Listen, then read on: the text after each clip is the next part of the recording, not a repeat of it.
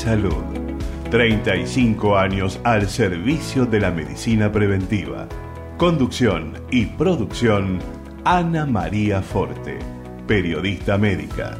Locución y presentaciones Gustavo Ríos. Hablemos de salud por Ecomedios y para todo el país.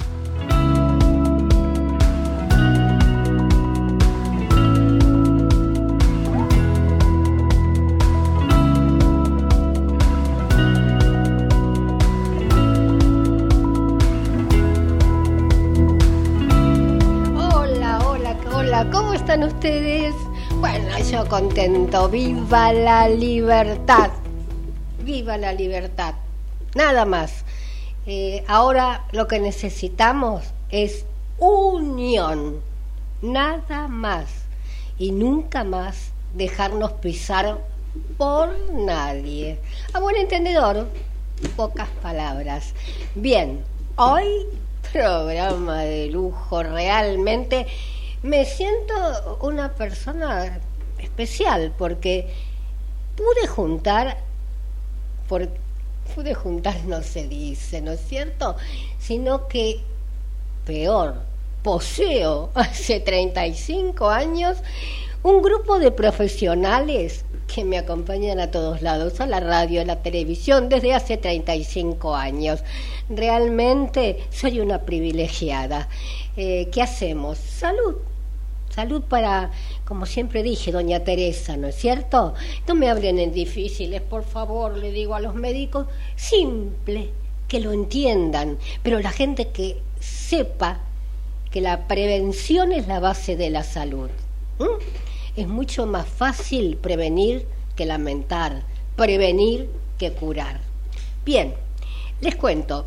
Hoy vamos a estar en el aire con la profesora Karina Uranga, que es comiatra, con el profesor Elías Hurtado Hoyo, eh, que ya vamos a, a presentarlo como corresponde, y con la doctora María Cecilia Risuti, que es médica pediatra, que cuando la presente nos va a contar eh, de qué va a hablar, quién es y cómo se va a desarrollar su tema.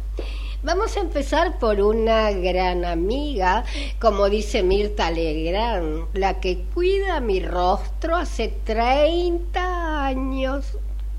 No sé si me quedaré corta, profesora Karina Uranga, cosmiatra, directora de la Escuela CUT de Formación Profesional Estética Facial y Corporal. Tema, jaja, ¿cómo debemos proteger nuestra piel en el verano? Eh, acá lo que yo estoy viendo es una imagen totalmente oscura ¿Lo veo yo o está saliendo al aire de esta manera? Está oscura. A ver, a ver. A ver, es un, un fantasmita. Ah, ahí está mi amiga, por favor. Ahí, genial. Hice, hice, prueba, hice prueba de cámara antes, pero Me parece bárbaro. Acá estamos en familia, realmente. Y muy contenta, muy contenta de tenerlos. Y te voy a presentar. Profesora Karina Uranga, cosmiatra, directora de la Escuela Q de Formación Profesional de Estética Facial y Corporal. Y bueno, como dije ya, ¿no es cierto? ¿Cómo debemos proteger la piel en el verano, Karina? Por favor, contanos. Bueno, buenas tardes a todos. Eh, bueno, es un tema que, que, me gusta mucho porque acá eh, vamos a el, protagonista de todo esto es el protector solar y sabes que es lo que digo siempre, eh, cada vez que me invitas eh, en el cierre, aunque hable de celulitis, termino esa última eh, palabra hablando del protector solar. Y bueno, llegó. Si bien hay que usarlo todo el año, los 365 días del año, hay que prestarle mucha atención ahora no solamente para la gente que se va de vacaciones a la playa, sino también a las que se van a las montañas, tanto al mar como, como las montañas también es refractario el, el rayo UV, así que hay que cuidarlo, eh, hay que cuidar la piel eh, muchísimo más. Y lo malo que es con la nieve, ¿no es cierto, Karina Sí, sí, sí. En montañas también por altas, porque está más elevado el terreno, ¿no? Exacto. sí, sí, sí, perfecto. este, pero bueno, si empezamos por el principio, lo que hay que hacer es limpiar, hidratar, exfoliar, una buena alimentación y todo esto tiene lo, suyo, ¿no? Cuando hablo de limpiar, hablo de limpiar con un producto especial para cada biotipo cutáneo, ya cada persona tiene que em, consultar a un profesional para saber qué tipo de, limpiador es el correcto para su piel. Em, exfoliar. Eh, exfoliar es solamente una vez al mes para eh, renovar Antes de ir a, a, exfoliar, a mí me preocupa sobremanera sobremanera el precio del protector solar. Yo lo sé. Bien, no es nuevo, no es porque es ahora, ¿no? Siempre fue caro, pero ahora es más que prohibitivo porque no tenemos plata para pagarlo aunque sea caro. Es, sobrepasa eh, los límites. Sí. Eh, nos tenemos que cuidar entonces de acuerdo a la hora que vamos al sol, no descartamos que hay que llevar y, y las mamás dicen, mi bebé hasta qué hora puede estar en la playa. El bebé no puede pisar la playa y, y uno ve los cochecitos con bebé. Eh, contanos de esa parte que a mí me interesa mucho. Bueno, los bebés es verdad que hay que protegerlos, ni siquiera tendrían que estar al sol eh, pero igualmente no solamente para los bebés, para cualquier ser humano. Eh, de 10 de la mañana a 4 de la tarde es el sol lo que es más dañino. Así todo, fuera de este, de este horario, eh, hay que exponerse con protección solar, aunque sea caro. Pero mira, Ana, yo siempre digo que yo sé que es caro, pero hay formas de que a lo mejor un protector lo pueda eh, usar toda la familia, porque también está las personas que a lo mejor quieren un protector que tenga también principios activos anti-age, las mujeres que tengan un leve colorcito. Bueno, compremos uno que pueda usar toda la familia con una protección 50, que también va a servir para, para los más pequeñitos, eh, y ten en cuenta que eh, el protector solar dura no menos de tres años, bien cerrado y en un lugar fresco, no en la heladera, pero sí en un lugar donde no del sol, te va a durar aproximadamente tres años. Entonces, Karina, una pregunta, voy a ir paso por paso, así después perdón, no te sin que se altere el factor de protección, ¿no? No, no del uso sino de que sin que se altere el, factor de protección se puede usar tranquilamente. Bien, perdóname que te interrumpí, porque si no después avanzamos y tengo un montón de preguntas juntas y hay cosas que me van preocupando en el momento. Entonces vamos a tratar de sacar la preocupación. Hablaste de em, que hay que cambiarlo, ¿no? Varias veces al día. Y también cuando uno va a una pileta, cuando entra al mar y sale. Con eso quiere decir que uno, no estoy en negativa, te aclaro, pero que una persona con cuatro hijos no puede tener que no puede un protector ser, eh, utilizarlo durará dos días y al precio que está. Entonces, ¿quién compra protección? Sinceramente, protección 50, nadie. ¿Sí? Es que lamentablemente es salud para la piel, Ana.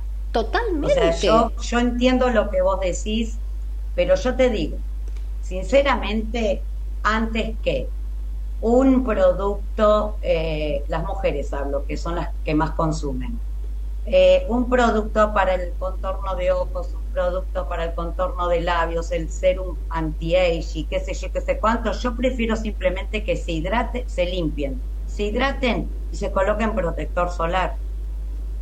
Porque con la protección solar no solamente vamos a evitar eh, manchas, arrugas, ¿no? Que, es como vos nos pedís que hablemos para que entienda todo el mundo. Eh, también vamos a, prevenir un cáncer de piel. Entonces es de suma importancia. Así, yo digo, el protector solar son los 365 días del año. Hoy la gente está eh, adicta a las pantallas, muchas están adictas a las pantallas. Yo digo, no por trabajo, esto de un Zoom, de un celular. Hay gente que se la pasa jugando. Yo no sé si yo voy en alguna en algún transporte público y yo no veo ninguna persona mirando por la ventanilla o charlando con alguien. Está todo el mundo con el celular y eso también perjudica.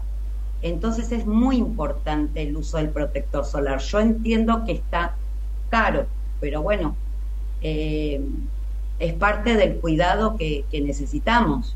Hay que cuidar, como bien dijiste, de 10 a, 10 a 16 horas, ¿no es cierto?, de cuidarnos, porque capaz que van por 5 días o 6, porque cada día se va por menos días a, veranear y quieren llevarse un, un buen color y se quedan todo el día en la playa. Entonces, ¿qué puede causar eso? De estar cinco días bajo el sol eh, aunque sea, pusimos, dije cinco, seis, poquitos días, pero en, en el peor horario.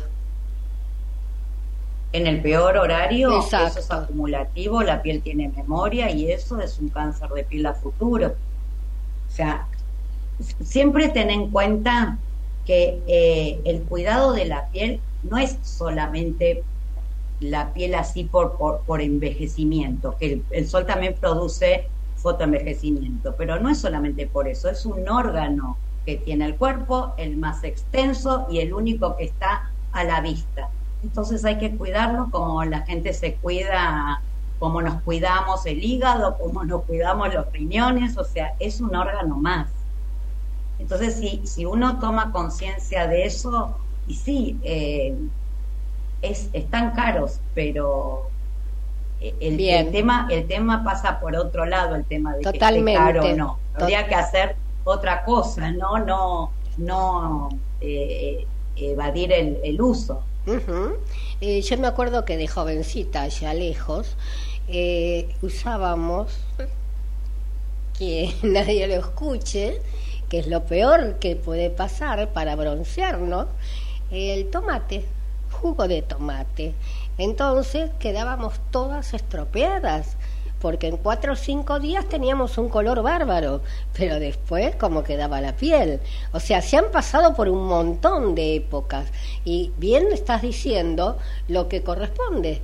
O sea, bueno, saquemos las golosinas de la, familia por esos días y, compremos el, el protector solar, ¿no es cierto? Que es bueno Mira, pensé que ibas a decir algo peor, porque yo soy de la época de, de que nos poníamos eh, yodo y ¡Ah! aceite.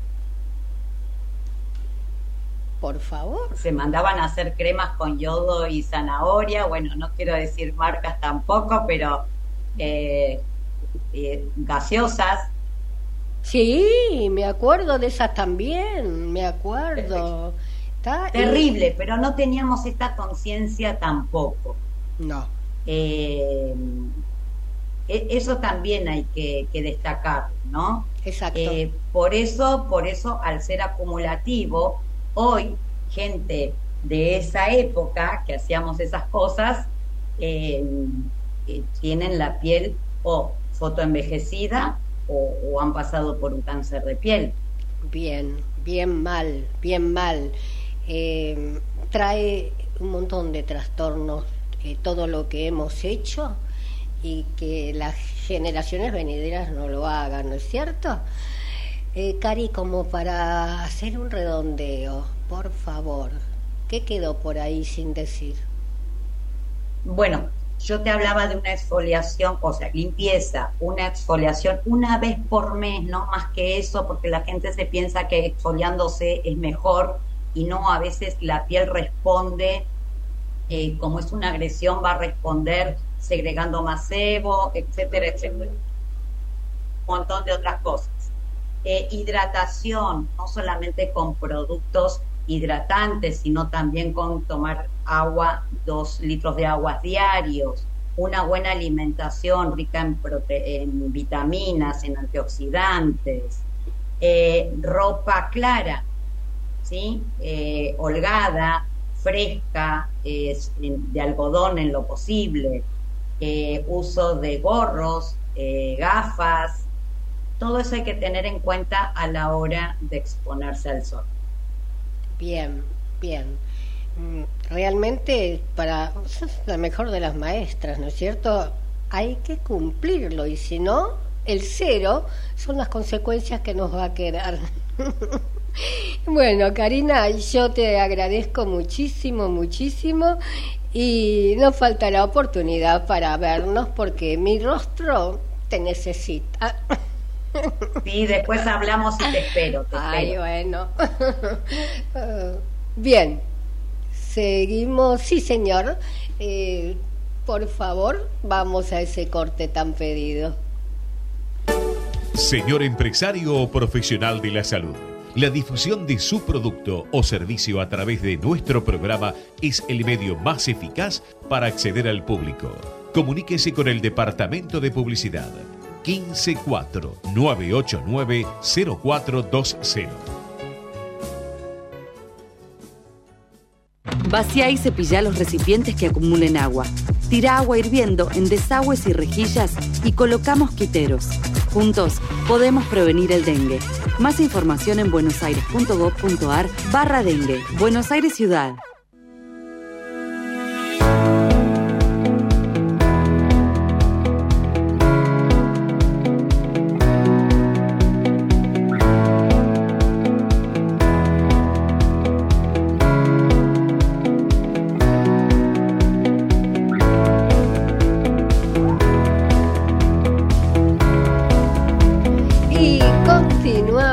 Continuamos con Hablemos de Salud. Realmente eh, es una excelente, pero excelente cosmiatra, ¿no es cierto?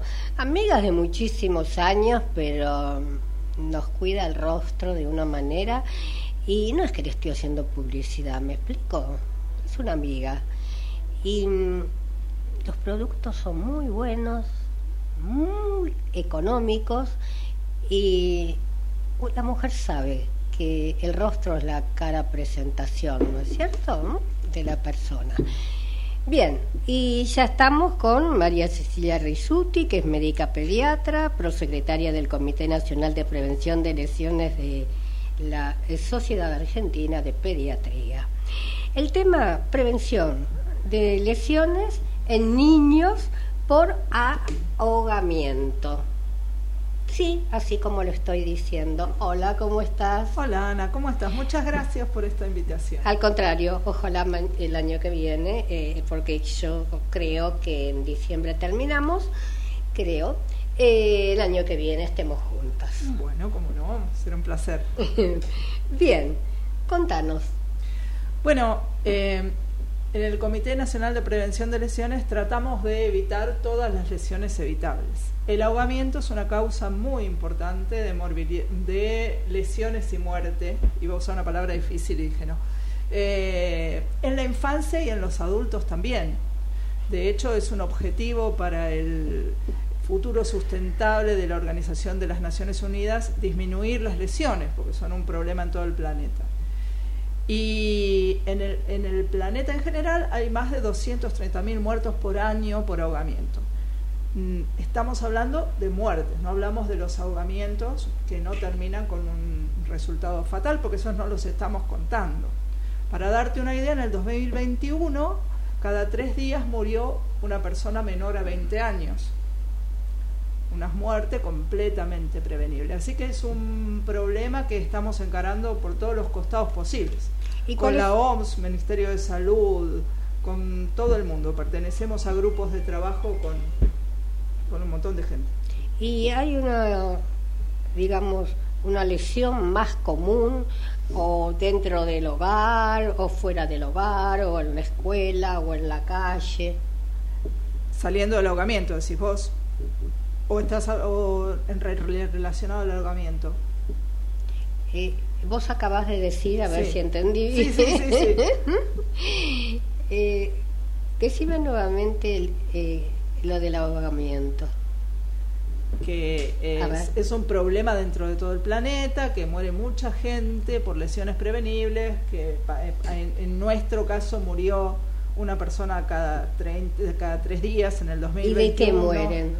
Por ahogamiento. ¿Y qué tipo de ahogamiento?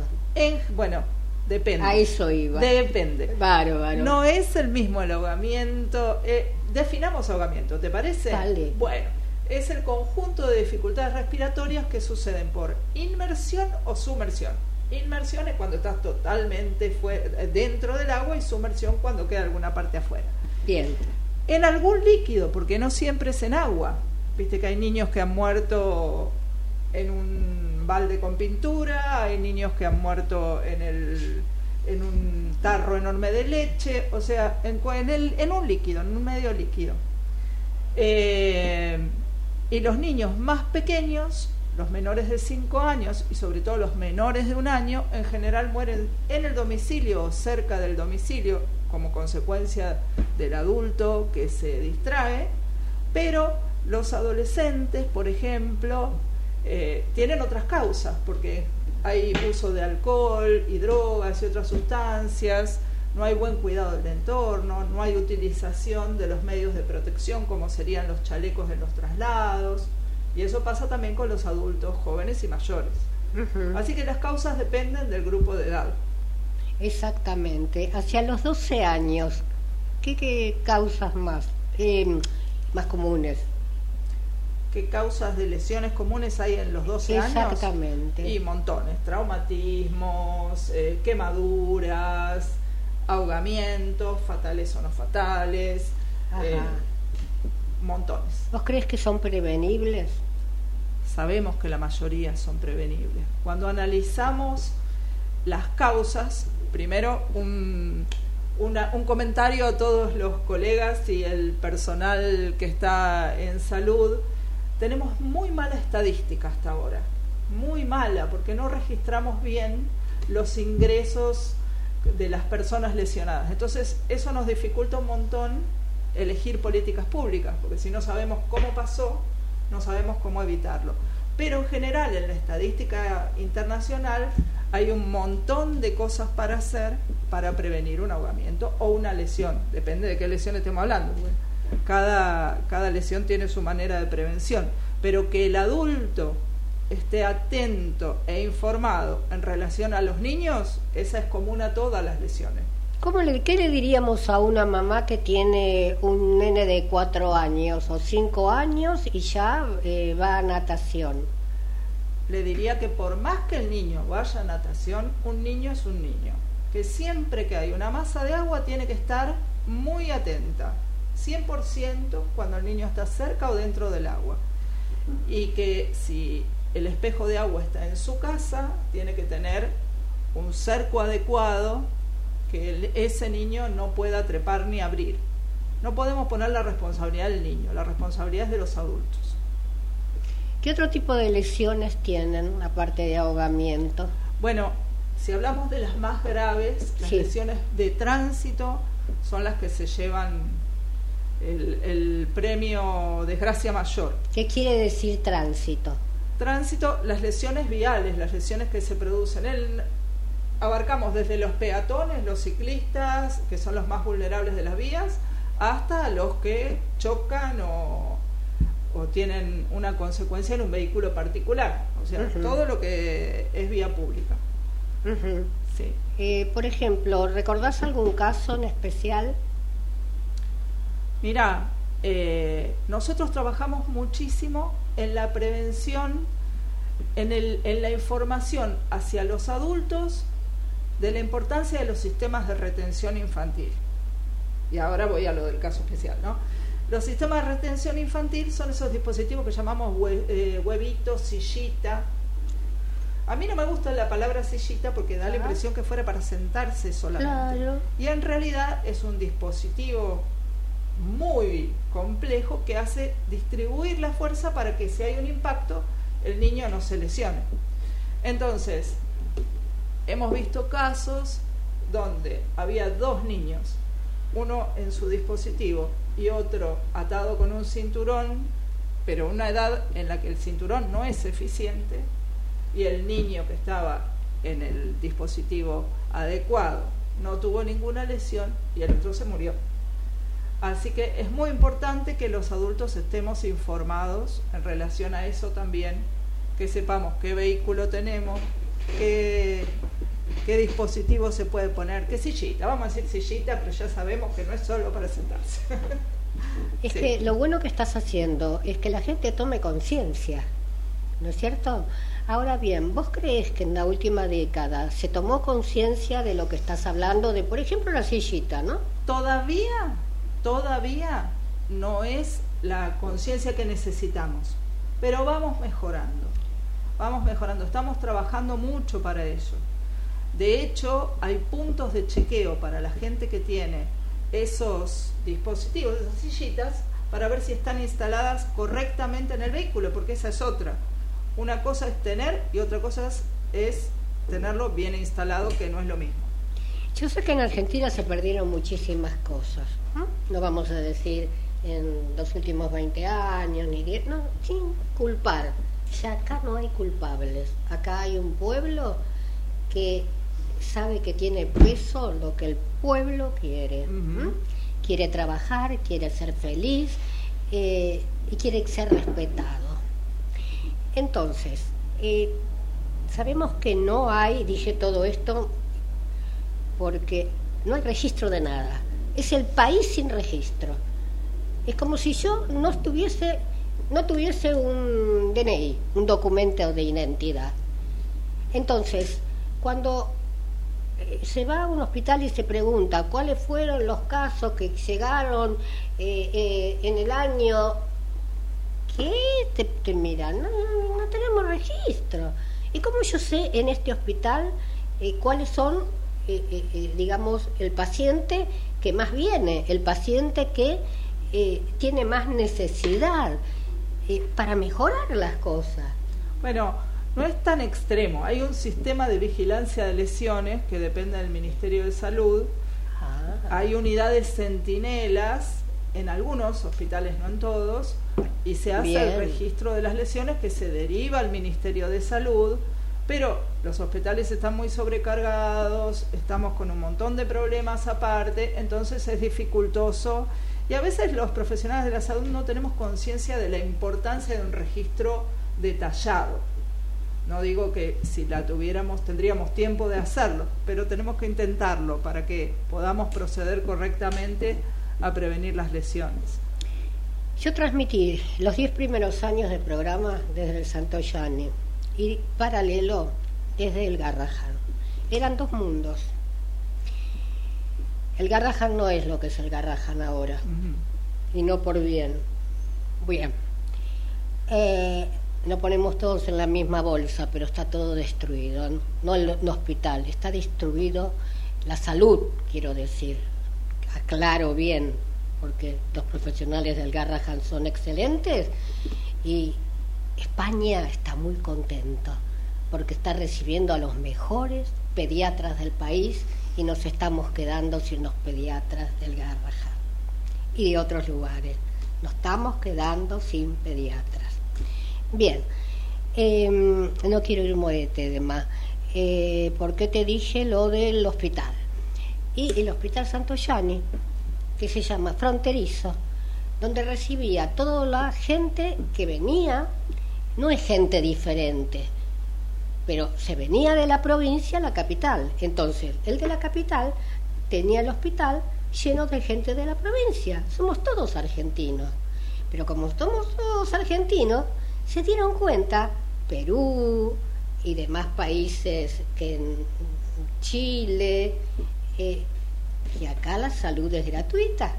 Entonces empezaron chilenos, no quiero decir porque después dice Ana María dijo que está lleno de chilenos, no, gente que no es argentina, gratuito.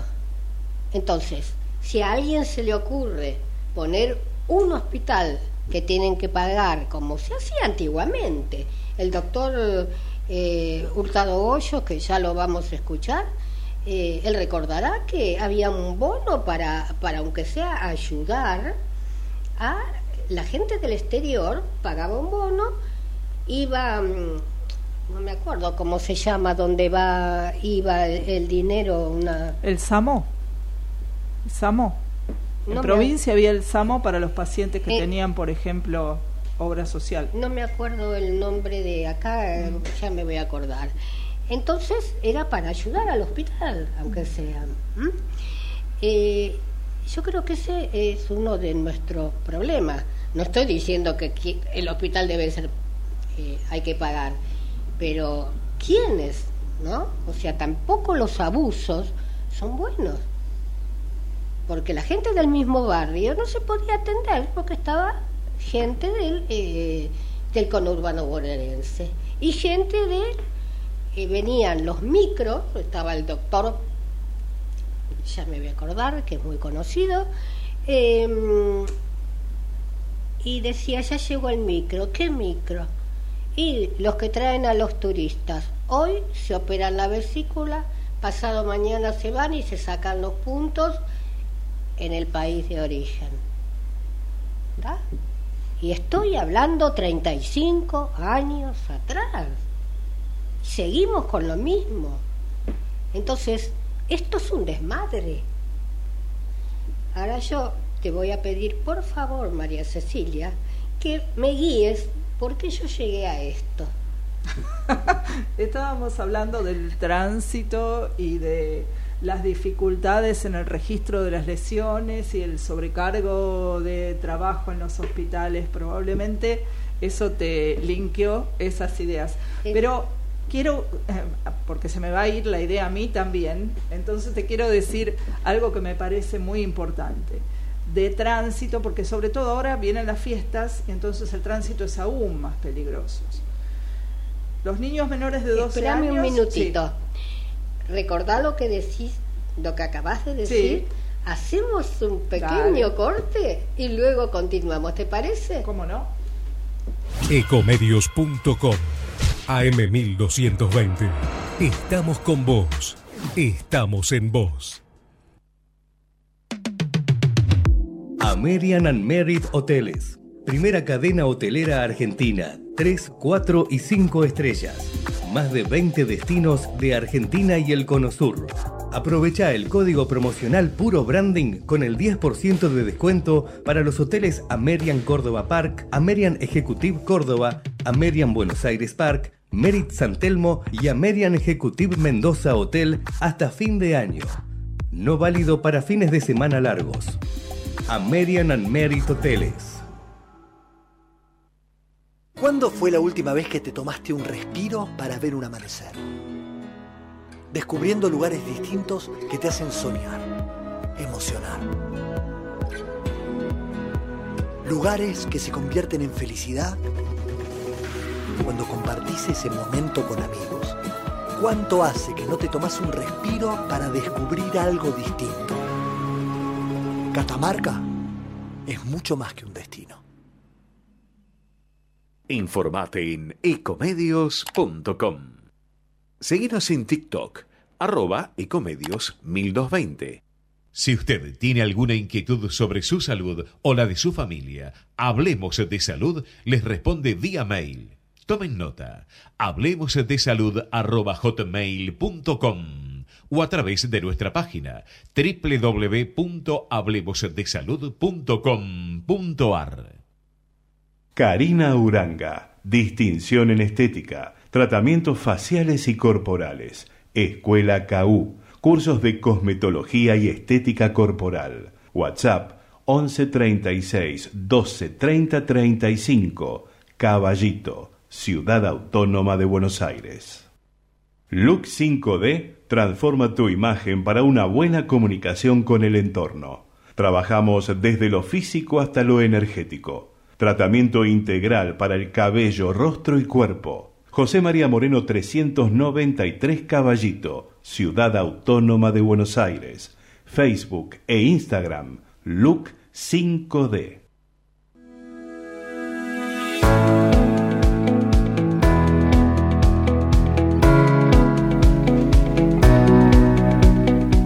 Y continuamos con Hablemos de salud, viva la libertad.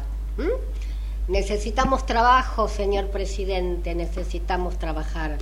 Queremos no tener una juventud que no termina un niños que no terminan un primario.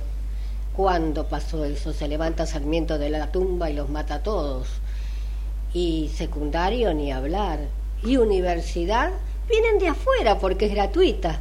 Entonces en la universidad hay mucho, mucho, muchos brasileros, muchos. Somos lo mejor para el exterior. Bien, eh, estamos con la doctora María Cecilia Risuti y continuamos esta charla tan interesante acerca de la prevención, ¿no es cierto?, en niños. Eh, empezamos por ahogamiento, pero dentro de un hogar pasa de todo también. Adelante. No, estábamos por completar el tema del tránsito, me parecía súper importante, sobre todo ahora que vienen las fiestas y estamos más descontracturados y nos bombardean los mensajitos de los amigos. Importante cómo nos trasladamos en un vehículo. Hasta el metro cincuenta de estatura, todas las personas tienen que ir con un sistema de retención, huevito, sillita, todo eso de lo que hablamos. ¿Por qué? Porque el cinturón de seguridad es eficaz si pasa por la clavícula, el esternón y la cresta y el huesito de la cadera. Entonces, hasta el metro cincuenta con los dispositivos. Los niños menores de 12 siempre atrás y los más chiquitos a contramarcha, mirando para atrás. Si es posible, hasta que su sillita lo aguante, pero por lo menos hasta los dos años. Eso quería decirlo porque me parece súper importante. Si hay que dar la teta, si hay que cambiar el pañal, mientras nos trasladamos, nos detenemos adecuadamente y seguimos viaje. Nunca sin estar correctamente agarrado. Ahí estamos, listo. Bien, ¿qué ha quedado en el tintero para redondear? Bueno, me parece muy importante también que tengamos en cuenta en estas reuniones de fin de año y fiestas y, y, reuniones en las casas que para los más chiquititos es un peligro lo que sea muy pequeñito. Entonces, si vamos a hacer un regalo, en lo posible controlar el tamaño de las piezas que tenga, que sea un juguete, si lo vamos a regalar a ese niño pequeñito, que sea adecuado para su edad. Pero además tenemos que tener cuidado con las peladillas, las aceitunas, todas las cosas chiquititas que quedan al alcance de la mesa. Eso es un peligro para los chicos chiquititos. Tapar los enchufes, el que reciba personas en su casa. Y ni hablar de la pileta, el cerco, que esté siempre cerrado, que haya siempre un adulto. Lo que siempre sugerimos es que si hay muchos adultos, los adultos se turnen. Porque nos parece siempre que si hay muchos, muchos cuidamos, pero no cuida a nadie. Entonces, lo ideal es hacer turnos y que nadie tenga toda la jornada de responsabilidad. Y también la pirotecnia, ¿no? La pirotecnia Ahora. es un temazo también. Eh, está prohibida su utilización por los niños hasta los 16 años. Hay algunas que están permitidas con adulto responsable.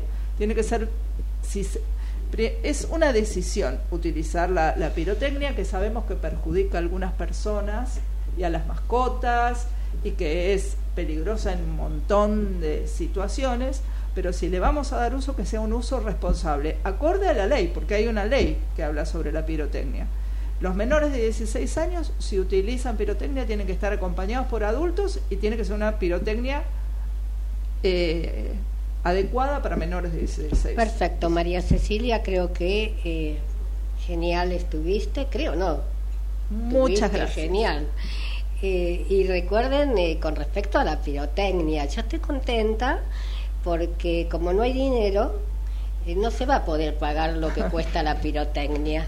Entonces, por lo único que estoy contenta, que no la va falta a haber de accidentes y, y se va a poder pasar unas eh, fiestas con tranquilidad.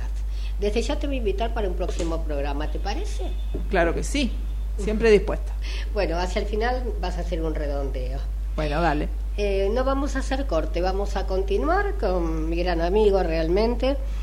Eh, estamos con el profesor doctor Elías Hurtado Hoyo, que es doctor en medicina de la UBA, incorporado a la Academia Nacional de Medicina en Francia, cirujano torácico, es presidente del Rotary Club de Buenos Aires y yo podría estar una hora y media sin parar presentando al doctor Elías Hurtado Hoyo. Tuve que aguillotinar un currículum. Es este el grande entre los grandes realmente. Yo aparte del cariño que le tengo y es un gran profesional. Y va a hablar de la en sí como dos amigos que somos de medicina y actualidad. Yo creo que lo que nos han tocado la cometóloga la comiatra y la doctora realmente son los temas que de, la época. Yo puedo hablar más ampliamente. Me acuerdo de los nenes que mu se mueren estando todos comiendo un asado al sol ahí, el chiquito en la pileta, cuando vamos nos damos cuenta, no está mal, eso yo lo, lo he tocado vivirlo por los años, ¿no es cierto? No, realmente son temas graves. Lo, último que tocó, el, el espectáculo de las broncoaspiraciones de los cuerpos extraños para los chiquitos, ¿no? Bueno, dejemos las broncoaspiraciones de los viejitos como nosotros, que nos ahogamos contra nuestras propias secreciones, pero son dos temas, pero yo creo que es el tema que hay que resaltar, como lo he hecho brillantemente y me ha ampliado esto. Y con la cometología, que me, me pareció, ¿qué les puedo decir yo a ustedes que están tocando temas tan modernos? No, se me ocurrió, ocurrió que uno parece que esto fue siempre. Sí, siempre hubo atisbo de algo pero todo comienza allá, parece mentira, eh, en el año 1978, allá en Alma-Ata, Innsbruck, en Siberia, cuando la, la, ONU, la Organización Mundial de la, OM, la OMS, la Salud y la UNICEF se juntaron para dictar algo que usted ha estado comentando y la doctora lo ha dicho muy claro, que no, se entendía bien y de dónde había que resaltarlo que definió la atención primaria de la salud. Y ahí viene el tema central que se ha tocado, que es el del primer nivel. El primer nivel es el de la prevención. Es decir, que hay que.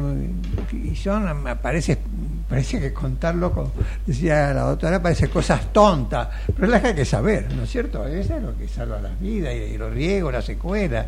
Es decir, la doctora también estuvo muy clara de decir que los malos registros registran los muertos, pero no los vi vivos que quedan inutilizados para toda la vida. Y por supuesto que es un desastre eso para la familia, para todo. El segundo nivel es el más concreto y es lo que el, el médico se había creado. Yo me crié con ese nivel. Que, bueno, en aquella época no hablábamos de niveles, que era el diagnóstico y el tratamiento. Es decir, eh, bueno, y ahí me, me, pareció que les debía aportar, no, si no se asustan, yo soy previo a las terapias intensivas, a los anestesistas. Es decir, son las anécdotas de la vida de uno. La, la escuela de anestesiología es de 1967 y yo ya operaba en el año 1957. Entonces hemos visto cambiar la introducción. Teníamos por suerte los servicios de cirugía de esos que eran largos, toda una cama detrás de otra. Entonces, ya empezó a hacerse las recuperaciones quirúrgicas del postoperatorio, pero no era por el concepto de la atención del enfermo, sino que no teníamos enfermeros para que caminen por toda la sala. Porque cuando llegaban ya, era tarde. Bueno, y ahí comienza todo desarrollo que realmente admirable. Yo creo que las cosas que se dan en el gran cambio, independientemente de esta fecha de 67 y que coincide en el mundo, en esa época, un poquito más ahí, es cuando se decidió eh, permitir, permitir usar el sonar, que era un elemento de guerra, introducirlo a la medicina, que es lo que ahora que decíamos de la ecografía. Yo me acuerdo de los primeros ecografistas, amigos míos, este, San, eh, eh, eh, los estoy viendo, a veces me olvido los apellidos, por supuesto, ¿no es cierto? Pero cómo eso cambió el mundo. Me acuerdo, estuve en, estaba en Madrid en el año 75 y vino Isidoro Jasper, y ahí se presentaba en Madrid la ecografía.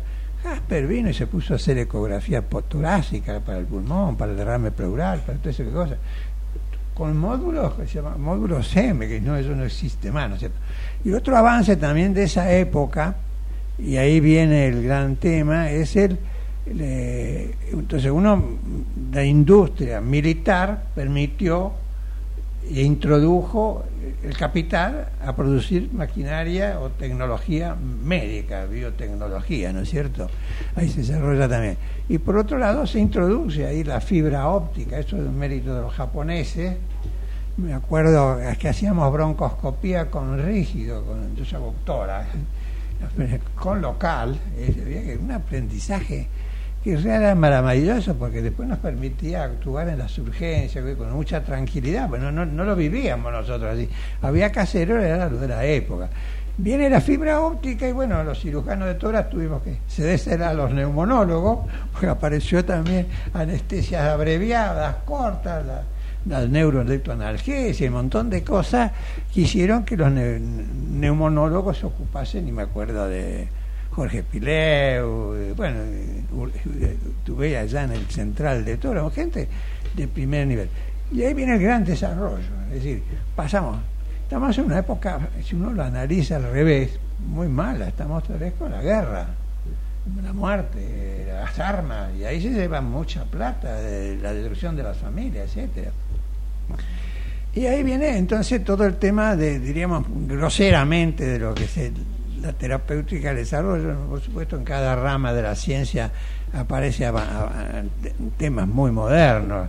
Ustedes piensan que, me parece entonces bien, la fibra óptica, uno lo dice así muy rápido, era para el diagnóstico. No, rápidamente vino en el 90, tuvimos que aprender rápido los cirujanos a mirar. Antes operábamos con las dos manos dentro del tórax o dentro del abdomen, y en el 90, rápido empezamos a operar con las manos afuera del tora y mirando un televisor. Y hoy día, señores, está la robótica, este, donde ya el cirujano no está en el campo operatorio, todavía lo vemos al lado, eh, eh, al lado, entonces lo vemos al lado, pero está programada para hacerlo a, grandes distancias, porque en día del futuro el hombre va a ir al mundo y no nos podemos llevar un hospital a Marte, habrá que hacerlo desde nuestros aparatos. Eh, eh, sabe, doctor, eh, sabes, porque yo te tuteo, eh, Elías Hurtado y yo, ahora que hablas de las manos, yo vi hace muchos años una película, ¿no? un documental, donde morían muchas mujeres embarazadas y no sabían el por qué. O sea, hablo de añares. No, yo te digo. yo sé que vos sabés lo que yo voy a decir. Eh, los médicos no se lavaban las manos. Eso es el siglo XIX, que empiezan a, había una sala, pero esto es en Francia, se lavaban las manos y otros no se lavaban las manos. Y ahí de, unos tenían morbimortalidades muy elevadas y otros andaban perfectamente bien. Eso por suerte es parte de la bueno, los mecanismos de prevención del médico para no ser el factor de agravamiento de la enfermedad. Es decir, es parte del contexto de la acción del médico y de la educación médica. Pero llevó años, años sin poner eso, añares. Este. Yo diría que eh, el otro día les explicaba en el Congreso de Cirugía en el Sheraton a, los más jóvenes y no entendían, no, señores, los más jóvenes, como la doctora, se criaron con los videojuegos en la mano y los teléfonos celulares en la mano. Entonces el cambio cerebral es tan grande que para ellos hablar de robótica la ven, la, ven con respeto pero sin angustia. Viene y se van a poner y se va a actualizar, ¿no es cierto? Pero empezamos a cambiar, estamos en un principio de cambio de época. Yo creo que diría que los temas centrales, los detalles menores, lo, que nos decía el cuidado de la piel, ¿no es cierto? El cuidado de los ahogamientos, las broncoaspiraciones, el cuerpo. acuérdense que en el hospital de niños eh, está miles de cuerpos extraños allí Exacto. en la casa cuna, Hay una, una como... Exacto. Una, ¿Cómo se llama? La Donde se-. La vitrina. La vitrina. Exactamente, Yo- con todo. Yo tuve una, era, era jefe de guardia del Durán allá a fines del 70, de los viernes, y me acuerdo un gran eh, karateca, genura, que vino desesperado, con el neno en brazos. ¿Qué es lo que tenía? Perdón, yo actué automáticamente, no me pregunten por qué, lo escuchaban, no sé lo que hay que hacer. Le metí la mano en la boca y le saqué un frasquito casi de 18 centímetros horizontal. ¿Se puede imaginar?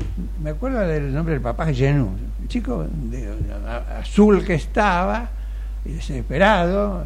Bueno, y otra cosa, aparte lo de tan brillante que para este tipo de cuerpos extraños, que concurran rápidamente a lugares de... Claro, pero sino que son medidas que, se, que hay que divulgar.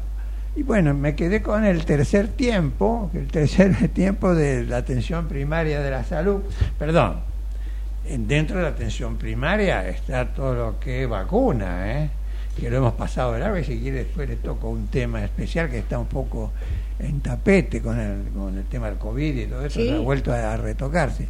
No, el tercer que- tiempo de la atención primaria es el de la rehabilitación, que comienza en los mismos centros asistenciales, pero si no en el domicilio y si no en los... Vean cuántos centros ahora, que no- en mi época no existían, de, ir a hacer gimnasia corporal, esto, lo otro. Bueno, vean un cambio de pen- pensamiento muy, muy grande, muy grande, realmente que lo valoramos ah, por la cantidad de dedicados. Bueno, yo creo que ese es el verdadero desarrollo de la salud, no centralizado solo en el médico, sino en todas las personas que participan en la atención de la salud, hasta la señora que nos cuidaba la piel recién, este, tan importante. Bueno, y como un equipo de salud, yo reconozco la acción de las enfermeras, de las instrumentadoras, de los kinesiólogos, que los hemos visto desarrollar. Y, perdón, y ser aceptados por el mundo médico, decir, lo que deberían estar los profesores, no, aceptarlo por el mundo médico, cada uno en su rol. Pero ahí, si uno empieza a hablar de calidad de la atención, recuerden que la telefonista también es un rol importante. de- Totalmente. total. y el portero que abre una clínica también, entonces, porque el enfermo, ya que nos trae un problema, hay que atenderlo con amor desde, desde que se nos acerca a todo. Eh, eh, Elías Hurtado eh, realmente es un placer escucharte. Y ¿sabes lo que yo eh, más eh, me preocupa? Es la atención eh, que está brindando actualmente, y hace rato, no, es actualmente, eh, en la actualidad. El tiempo que le dan la obra social a cada paciente que atiende el médico. Son seis minutos. Son esos seis minutos que le dan. Por ejemplo, va una persona, yo tengo una enfermedad poco frecuente llamada fiebre mediterránea familiar. Bien.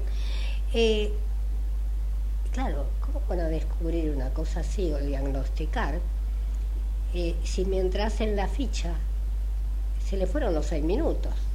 Entonces, no hay ese contacto, yo me acuerdo, y realmente eh, es admirable, pero eran todos así. Cuando yo era chico, quien dio a luz mi mamá, el doctor Mucio, que la ayudó en el parto, eh, fue mi médico de cabecera, el médico de mi hermano, de mi mamá, de mi papá. Nos venía a ver a domicilio. Eh, hasta sabía el nombre de la lora. Eh, eso aliviaba a la madre, por ejemplo, que llamaba por un resfrío o por fiebre, la relajaba y hasta tomaba mates en mi casa, pero no era solo en mi casa, era otra medicina. Y no, tengo 200 años, No, doctor. no, yo me alegro que lo hayas dicho. Hasta ahora lo que has introducido no es atención de la salud. Eso no es atención de la salud. Eso es figurar, cumplir con una responsabilidad que no se tiene y degradar la atención de la salud. Eso es un tema muy profundo y hay que decirlo. Yo pienso que eso viene también en las décadas yo diría que yo me crié, tenía mi consultorio de barrio, diría de Rioba, independientemente de frecuentar los sanatorios que ustedes quieran y hospitales, pero mis primeros pacientes fueron del, del barrio, ¿no? Eso se ha degradado mucho y y lamentablemente ahí comienzan las, obras sociales, comienzan las prepagas, también, por favor, sí, introduzcámoslo, pues, es decir, y viene el maltrato al médico, que eso es lo que estamos viviendo en agresiones en hospitales de urgencia, que se agredió al médico por distintas razones, yo no, no es el momento de analizarlo, y yo vengo, decir, como antiguo, es decir, ya de mediados del, del 90, hace 30 años, yo creo que se ha descuidado mucho lo que son los temas de asuntos profesionales, como ese es el trato del, del paciente o de la familia, hacia el, el, respeto. Por supuesto, no vamos al otro lado cuando el médico degrada la, la responsabilidad que tiene y su imagen. Bueno, eso ha repercutido en todo, en el cual eh, eh, yo diría que comienza, si exactamente, ahí viene el choque en el año 1992, cuando conseguimos que el presidente de ese momento nos vetase la unificación del Código Civil y Comercial. ¿Qué significaba? La inversión de la carga de la prueba y la industria de los juicios. El juicio con razón, la mayoría era sin razón. Entonces ahí viene ya una apuesta que puso al médico en posiciones difíciles.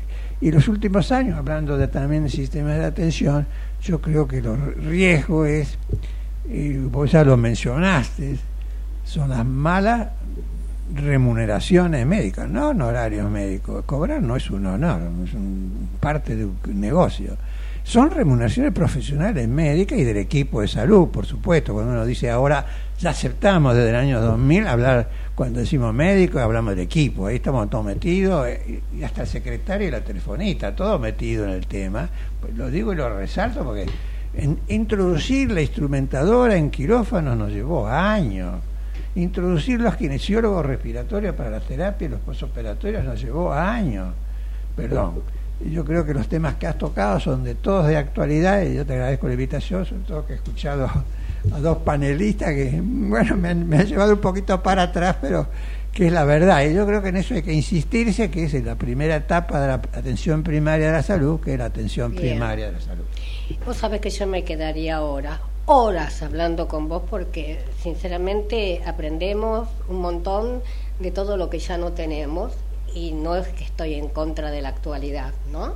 sino que hubieron muchas cosas que se han perdido y es quizá el demostrar amor al paciente, ¿no? Y escucharlo, que eso vale más quizá que eh, mil antibióticos juntos. Gracias por haber venido. Eh, tenés un minutito como para despedirte que habíamos dicho, ya. Bueno, les agradezco muchísimo esta charla a los dos, la verdad que estuve súper cómoda y me parece recontra importante que divulguemos todas estas cuestiones porque la prevención de lesiones, por ejemplo, parece una cosa, una verdad de perogrullo. Mi hijo me decía, mamá, pero esas son cosas obvias. Son tan obvias que nuestros niños y adolescentes mueren por las lesiones. Es la primer, las primeras tres causas de muerte siempre son lesiones. Entonces es súper importante que lo podamos divulgar. Y ahora recordemos que vienen las fiestas, que vamos a estar un poco más distendidos y que tenemos que actuar como una cebolla de medidas de prevención. Bien. Eh, lamentablemente nuestro programa llegó a su fin.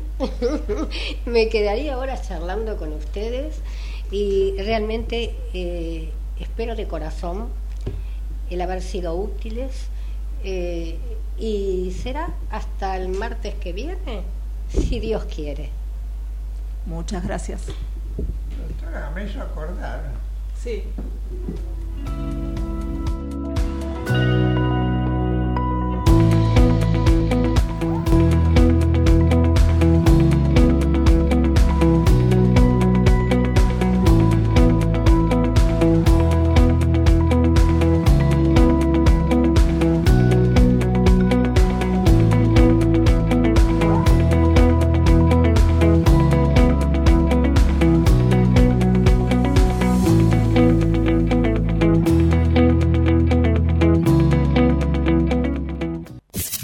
Desde Buenos Aires, Transmite LRI 224, AM 1220, Ecomedios